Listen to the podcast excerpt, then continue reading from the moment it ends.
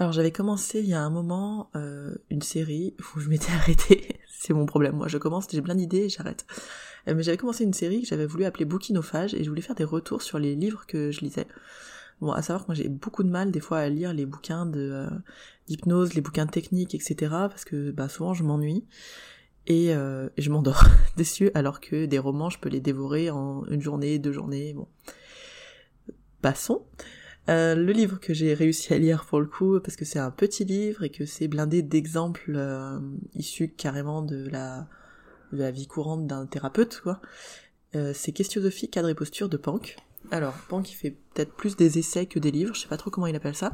En tout cas, ce sont des petits bouquins qui font peu de pages, qui rassemble beaucoup d'informations. Euh, et celui-là, j'avais à cœur de le lire parce que ben la, la en tout cas la question, moi je trouve que c'est euh, la partie qui m'intéresse presque le plus pour le coup. J'ai jamais été une grande passionnée d'hypnose parce que ça a été le dernier outil entre guillemets que j'ai découvert, le dernier gros outil que j'ai découvert et que j'ai commencé par euh, la psycho, la PNL et le coaching. Donc forcément, l'hypnose ça a jamais été une révélation de ouf pour moi.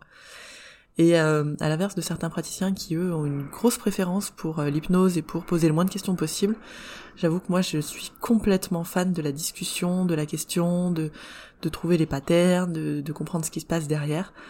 Et euh, le cadre est aussi un élément que j'adore et que je trouve qui est mal exploré actuellement et mal expliqué et voire pas expliqué du tout. Et c'est une notion que j'aborde énormément moi avec les les clientes que j'ai qui sont dans le dans le programme là de développement de six mois. Et quand on fait des retours sur des séances des choses comme ça c'est on apporte énormément l'idée du cadre. Euh, j'avais fait déjà un, petit podcast là-dessus où, je vous renvoie si ça vous intéresse. Et donc euh, je vais faire un résumé très rapide des grandes idées du livre. Alors il y aura pas tout. Euh, parce que je vous invite vraiment à le lire pour le coup il commence comme ça, et j'ai beaucoup aimé cette citation, les gens qu'on interroge, pourvu qu'on les interroge bien, trouvent de même les bonnes réponses, qui est une citation de Socrate. Je vais pas vérifier la source, hein, mais voilà.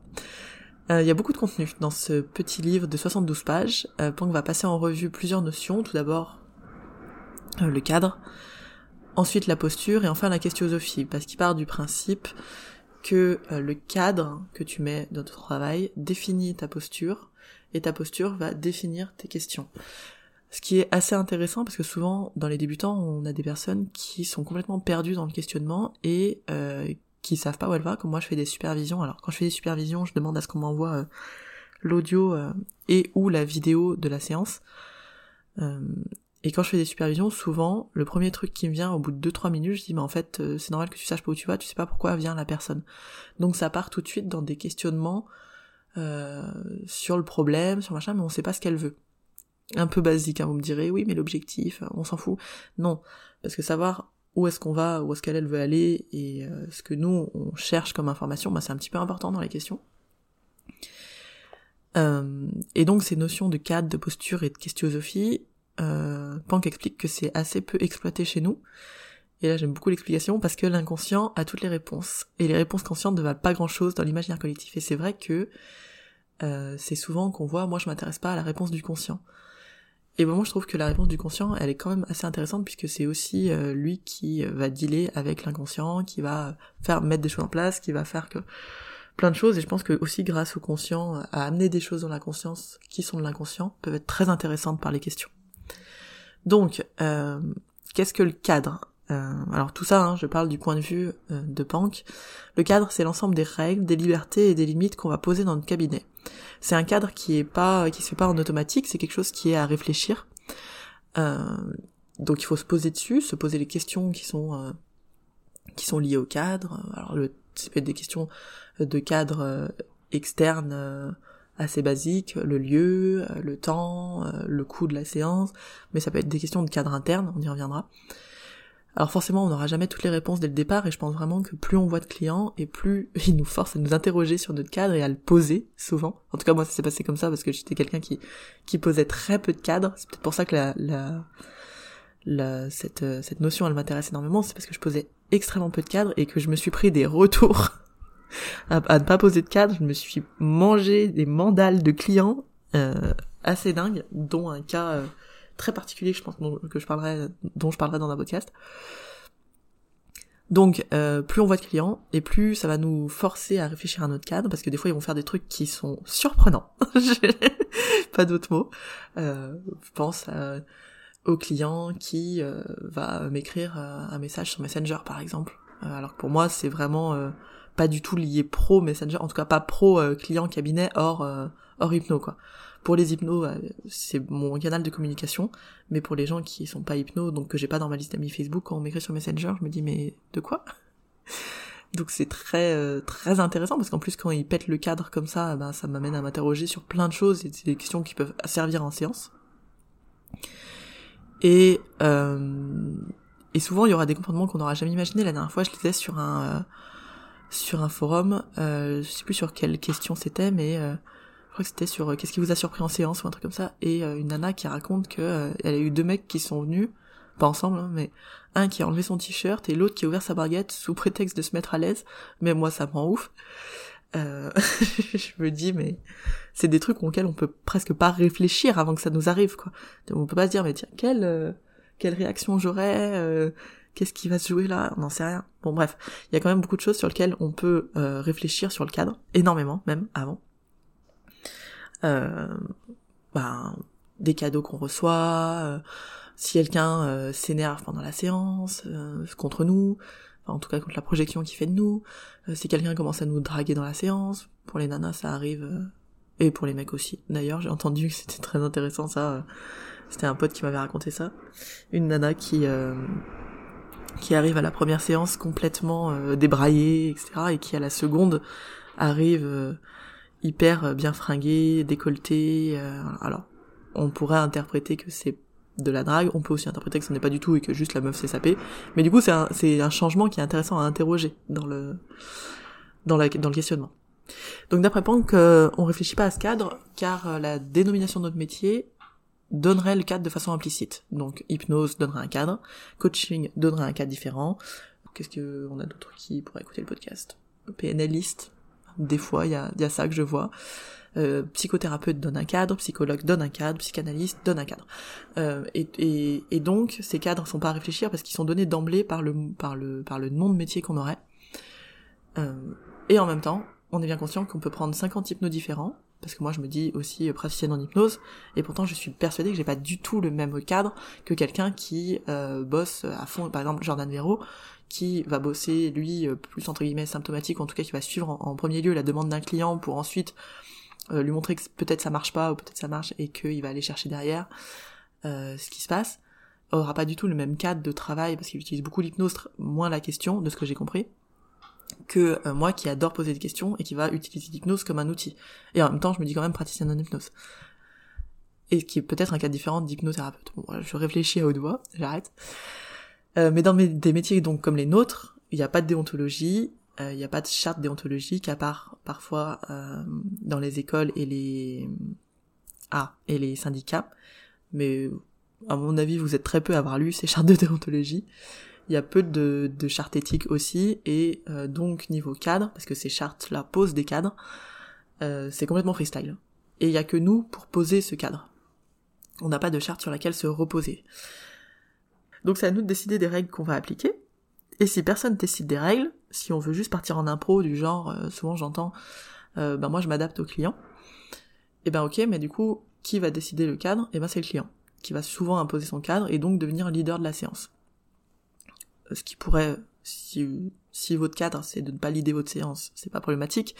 Et si c'est réfléchi comme ça, c'est pas problématique, mais quand c'est pas réfléchi, ça veut dire que vous subissez quelque chose, et c'est souvent dans ces moments-là où on se retrouve complètement perdu parce qu'on prend la, personne euh, nous balance un tas d'infos dont on s'en fout complètement, des infos d'environnement, de comportement, de sa famille, de sa vie, de machin, euh, et on se fait complètement envahir de contenu, on sait plus par où commencer. Donc dans l'idée euh, de l'extiophie, arriver à, à poser un cadre pour éviter d'avoir des séances où on a l'impression de courir complètement après l'autre, qu'on comprend rien, c'est, je trouve, plutôt une bonne idée. Un autre inconvénient que je vais souvent entendre et que Pank Vank, ça va être euh, le manque de liberté. Euh, si je pose un cadre, euh, ça va être trop rigide, ça va être trop strict, ça va pas donner envie et ça va faire fuir mes clients. Et le parti pris dans le livre, c'est de faire fuir les clients qui rentrent pas dans notre cadre. Oui, ça va faire fuir des gens, oui, ça va être strict. Oui, ça va être rigide, vraiment. Et c'est pas à nous de nous adapter à eux, c'est à eux de choisir le cadre d'accompagnement qui leur convient.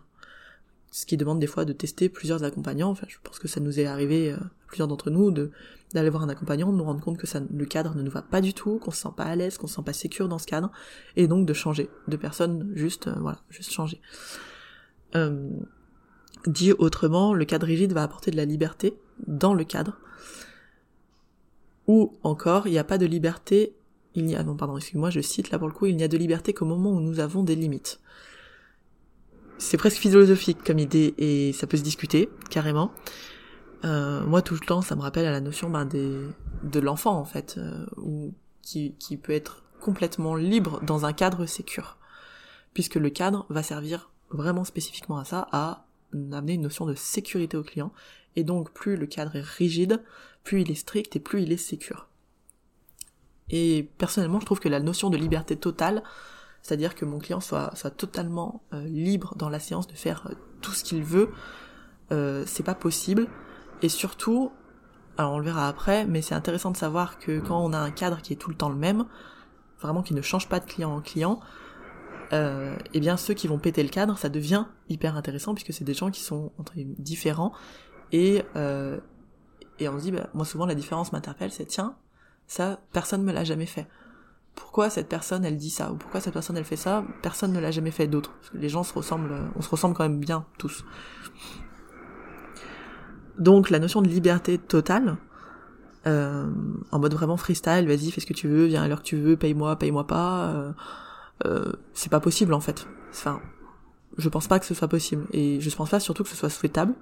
Donc tant qu'à faire de mettre des règles, autant les mettre de façon claire, précise et que les clients sachent exactement si les règles de ce jeu, de notre jeu leur vont euh, et s'ils ont envie d'acheter ces règles. Si ça leur va pas, ils iront chez un concurrent, un collègue euh, et tant mieux pour eux puisqu'ils vont pas perdre de temps dans votre cadre à vous et tant mieux pour nous parce que est-ce que nous on veut vraiment travailler avec quelqu'un qui va euh, exploser notre cadre toutes les 5 minutes, qui va vouloir jouer avec des règles de jeu complètement inversées des nôtres. Euh, moi personnellement, au début, j'ai envie de vous dire, au début quand j'ai commencé, oui, j'aurais répondu oui oui, je veux jouer avec des clients qui respectent pas mon cadre du tout. Euh, par exemple, quelqu'un qui euh, qui va me dire que lui, il veut faire une séance d'hypnose spirituelle alors que moi je travaille en coaching. Euh, ça marche pas en fait. Alors euh, je peux partir en impro, hein, en métaphorique sur l'hypnose spirituelle, mais je vais sûrement faire de la merde. Euh, mais par peur de manquer de clients, de pas avoir de clients, ou d'avoir un mauvais retour de quelqu'un qui mettrait ah bah elle a pas voulu me prendre en séance, eh ben ça aurait pu m'arriver en effet de de dire oui à des cadres qui ne sont pas du tout les miens. Moi les cadres où j'ai le plus dit oui qui ne sont pas les miens, c'est quand les gens me demandaient des séances d'hypnose et j'ai dit bon bah d'accord, et quand j'entends bon ben d'accord chez moi, c'est que c'est très mauvais, puisque moi c'est pas du tout mon cadre. Et depuis que je ne fais plus ça, alors oui, j'ai moins de clients, mais ça va beaucoup mieux. Donc euh, se faire guider par la peur de pas avoir d'argent, de pas avoir de clients, euh, de d'avoir des mauvais amis, des, mauvais amis, des mauvais avis. Lapsus, Freud aime ça. euh, ça amène la question de qu'est-ce qu'on fait porter sur nos accompagnés. Euh, puisque si on est guidé par la peur, par exemple, de pas avoir d'argent, à ce tarif-là, on pourrait les garder 10 séances parce que finalement, ça rapporte de la thune. Je ne vous le conseille pas. Donc, euh, quand on revient sur le cadre, donc le cadre influence la session, que ce soit dans les réponses qu'on va nous apporter ou dans notre façon de questionner. C'est ce que je disais au début. Par exemple, imaginons que moi, euh, j'aille chez un praticien qui a un cadre de une heure de séance. Voilà, c'est le cadre, je le sais, je paye à l'heure. Mais moi, j'ai gentiment pété son cadre à la dernière séance euh, parce que j'ai balancé une info, la petite info de dernière minute, qui est la grosse info euh, j'ai balancé à 5 minutes de la fin. Euh, et euh, le, cadre a été pété parce que la personne est restée une heure et demie avec moi au lieu d'une heure.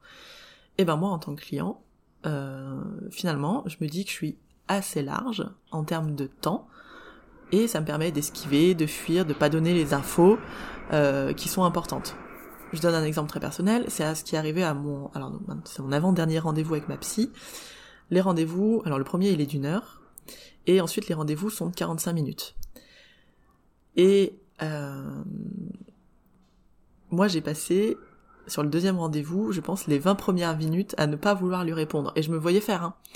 J'avais envie de l'envoyer bouler, elle m'agaçait, je l'esquivais. Euh, c'est tout ce que j'avais pas envie de lui dire et euh, je me voyais faire. Et puis à un moment, j'ai vu l'heure avancer. Je me suis dit putain, il reste que 25 minutes. Je paye 60 balles cette séance. Euh, je peux, elle peut pas, elle peut pas servir à rien. J'ai pas passé euh, 45 minutes avec quelqu'un pour que ça serve à rien.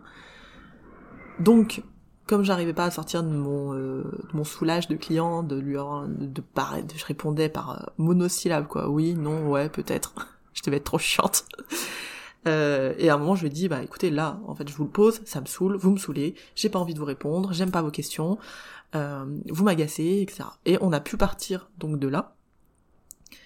Mais si dans ma tête, euh, je me disais, ah tiens, cette personne, je peux piquer une heure et demie, deux heures, on aurait perdu du temps, elle comme moi, et peut-être que je me serais complètement enfermée dans dans mon truc de, de pattern de pas vouloir lui répondre là, c'est vraiment le coup du temps qui m'a. J'ai regardé l'horloge vite fait sur mon ordi et je me suis dit, oh putain, il reste plus que 25 minutes, moi j'ai envie d'avancer, quoi. Et peut-être que si j'avais eu deux heures, et eh ben rien serait sorti de la session parce que je me serais complètement enfermé, dans mes fuites et dans mon agacement.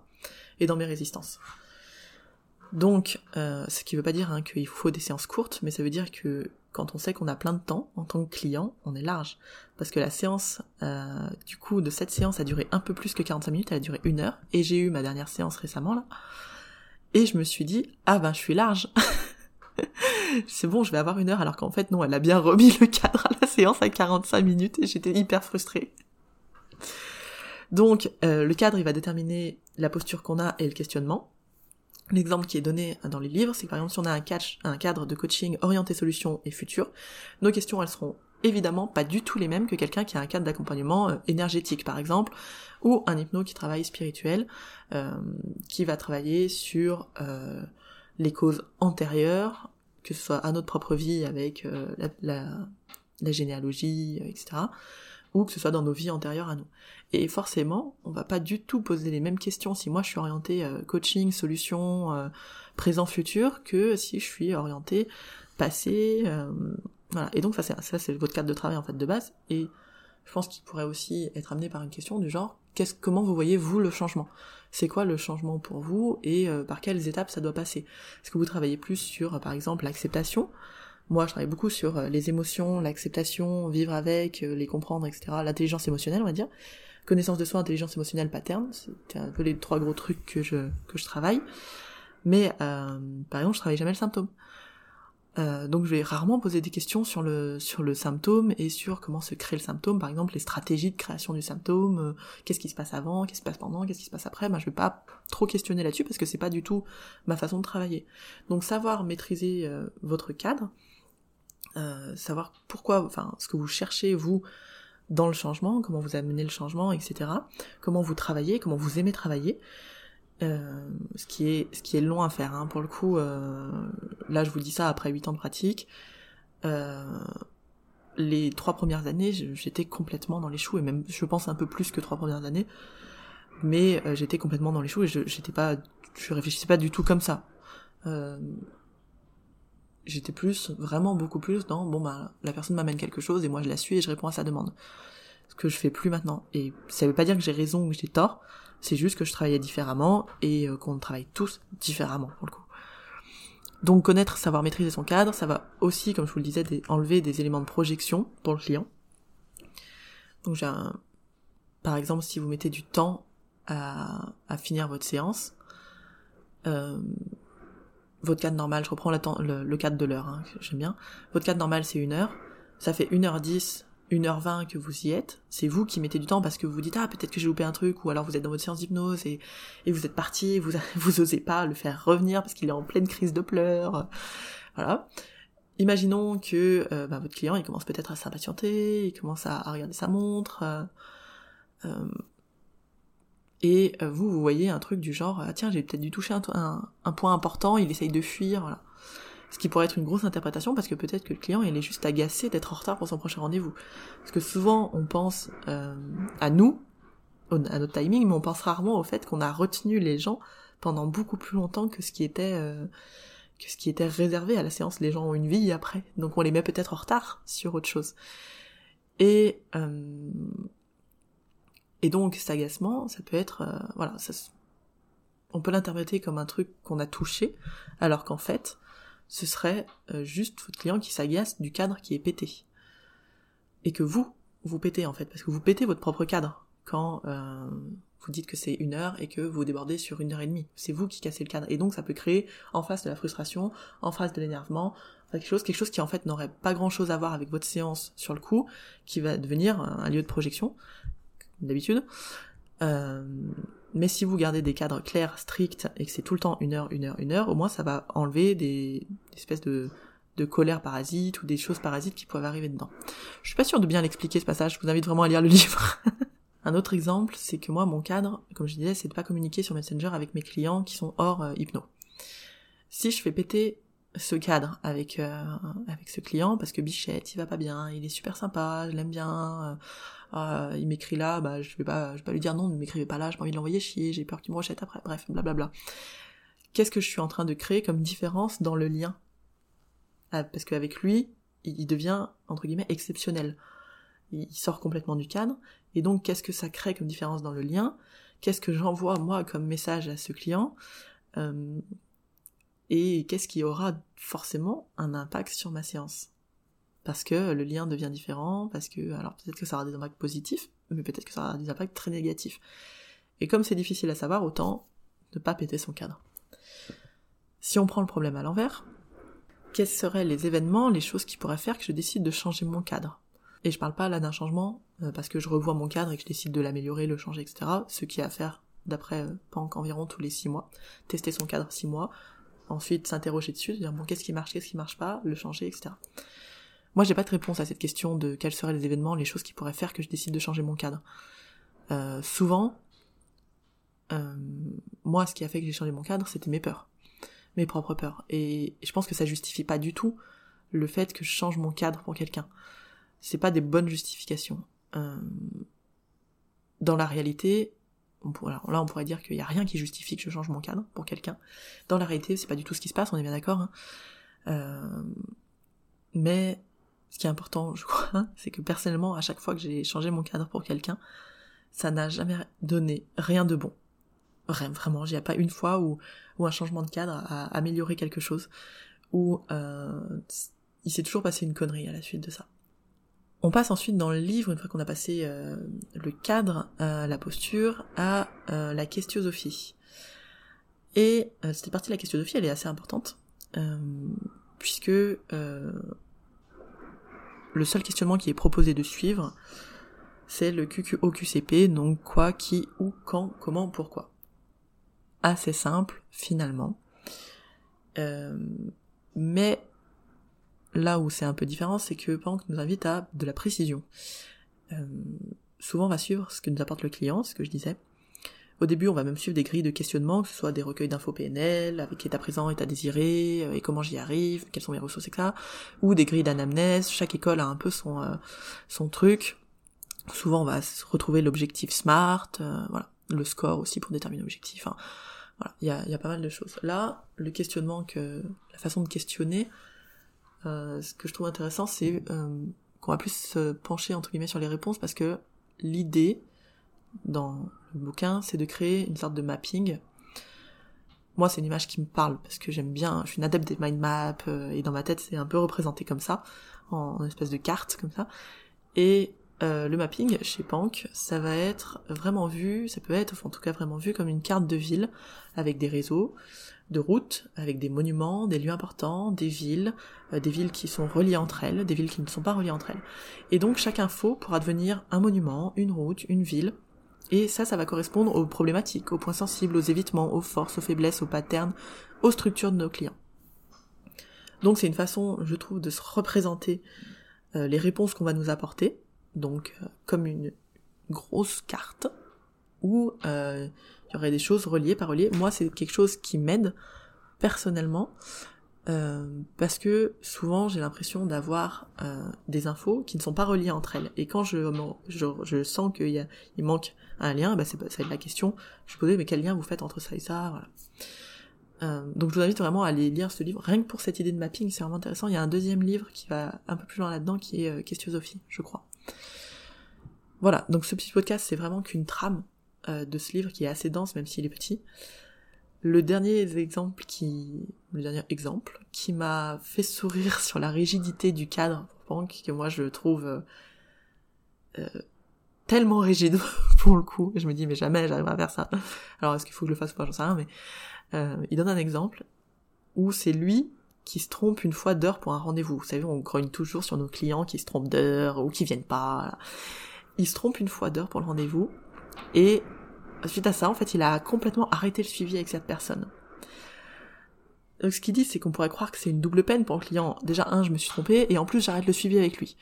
Mais plutôt que d'avoir un client qui pourrait avoir des rancœurs suite au fait que euh, j'ai zappé un rendez-vous, euh, ou même euh, autre que des rancœurs, mais qui pourrait ressentir des choses par rapport à cet oubli, ce qui influencerait la séance et ce qui influencerait du coup les projections que ce client fait sur moi ou, ou les ressentiments qu'il a envers moi, il a préféré lui communiquer les coordonnées d'un collègue en lui disant bah voilà, euh, plutôt que d'influencer la, séance avec des choses qui sont pas de la séance, et eh ben on arrête.